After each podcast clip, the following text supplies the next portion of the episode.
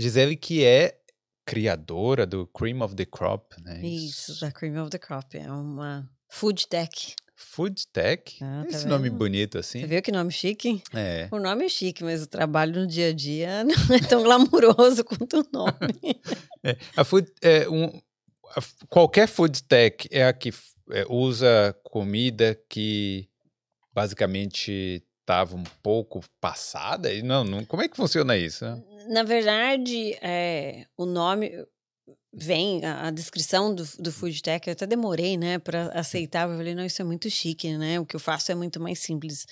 É, na verdade é, né? É, um- é um- uma empresa de alimento que utiliza da, da tecnologia, vamos dizer assim, para transformar os alimentos. E hoje o que está mais em voga é a sustentabilidade, é o que Sim. todo mundo procura.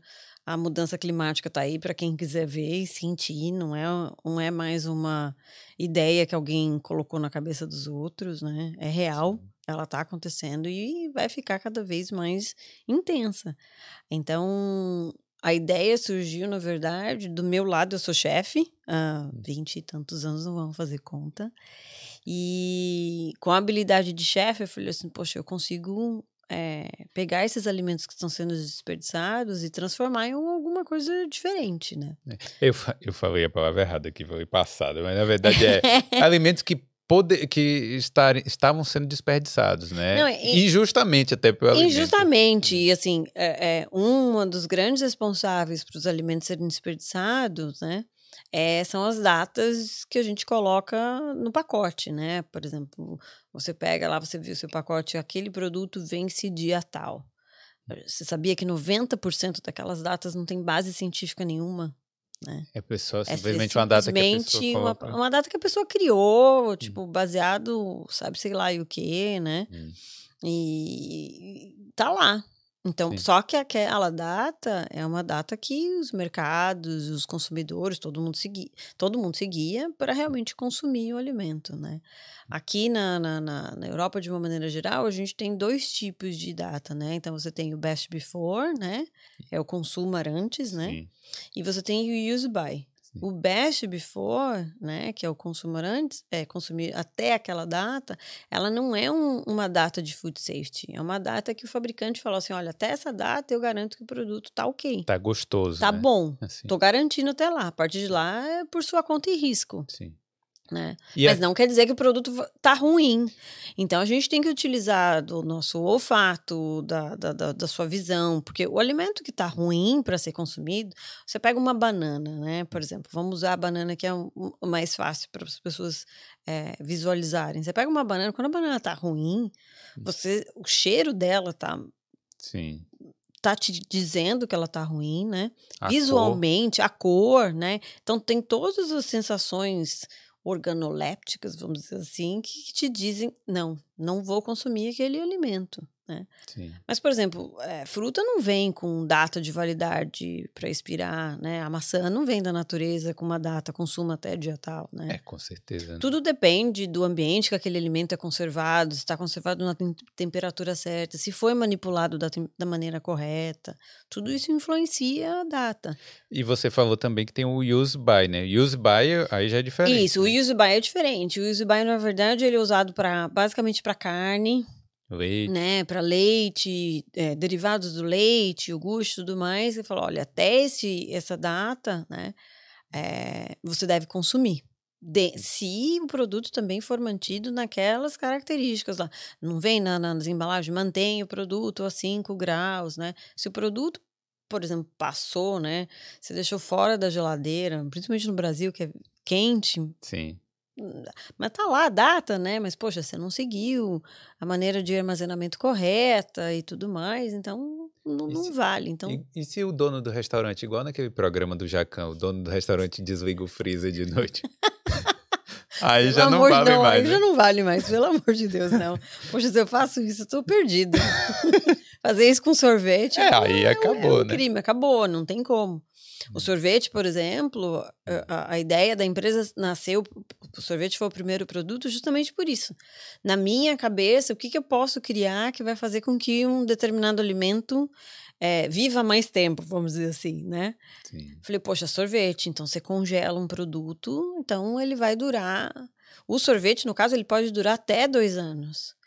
Mas se você pegar o meu produto, você fala, a data de validade dele é de até um ano. Mas por que, Gisele, você põe até um ano? Porque eu ainda estou dando um ano de janela para a pessoa, para ela poder consumir aquele produto, se ela não colocou, não, não armazenou na, na, na temperatura, temperatura correta, né? E outra, sei lá, até dois anos, né? Você falou, oh, sei uhum. lá, você coloca um ano aí. Mas se não tivesse feito o sorvete, aquela banana teria estragado há muito tempo, né? Há muito teria, tempo. tipo. Teria ido é. para o lixo. E aí, quando um ingrediente vai para o lixo, então a gente tem hoje números astronômicos de comida.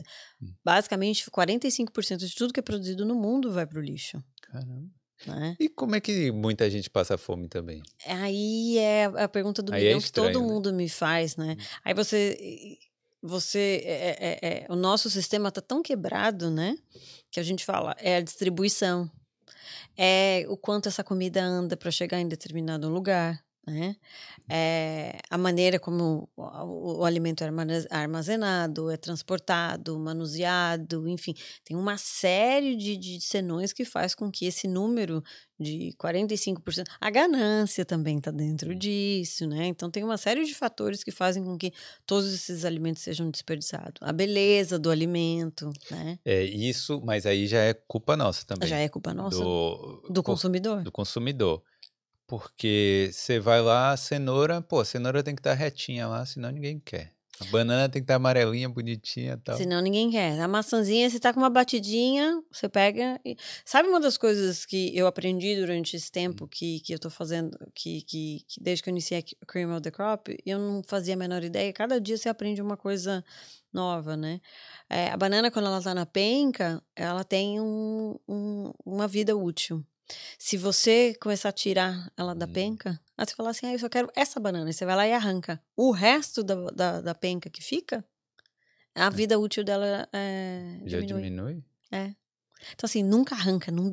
Sabe essa coisa de beliscar a fruta, né? Então, Sim. Tipo, não sei, a minha Ainda mãe fazia dentro do mercado. a fruta, né? Ir no supermercado, não põe a mão. Esse negócio de, de pôr a mão, de ficar manuseando, de beliscar, de... de ah, eu vou arrancar só, esse, só essa banana. Você tá tirando a banana inteira, você tá achando que não tá fazendo nada.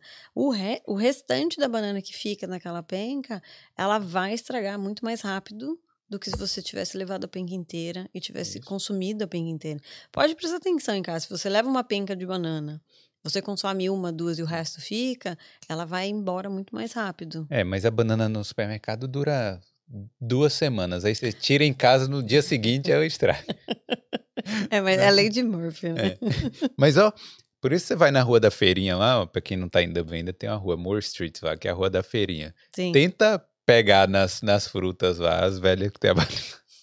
As velhinhas que trabalham lá, elas te dão tapa na mão. Te dão tapa fala, na mão, sim. Não pode, não. Não pode, não. Porque realmente estraga. Então, tudo isso faz com que todos esses alimentos sejam desperdiçados. E qual que é a maior causa?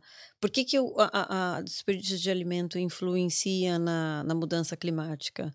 Porque é 10% do que a gente tem hoje de gás carbônico que é emitido vem da, do, do alimento, que foi, que foi desperdiçado. Uhum. Então, 10% de emissão é causado pelo desperdício de alimento. Tipo, comida que era para alimentar pessoas. Né? Exatamente. Né? E a gente não associa, né, desperdício de alimento com a mudança climática. A gente associa normalmente o que você falou. Primeira, a sua primeira reação foi: nossa, mas tem tanta gente passando fome no mundo. A né. gente não está associando. A gente sempre associa o desperdício de alimento com as pessoas que estão passando necessidade. É. Porque é, é, é, o nosso primeiro instinto, né? Sim, sim. Mas isso tá mu é muito mais sério do que a gente imagina, né? É. Valeu demais por ter assistido esse corte. Mas se você quer aprender ou melhorar o seu inglês para morar fora, clique aqui no link da descrição.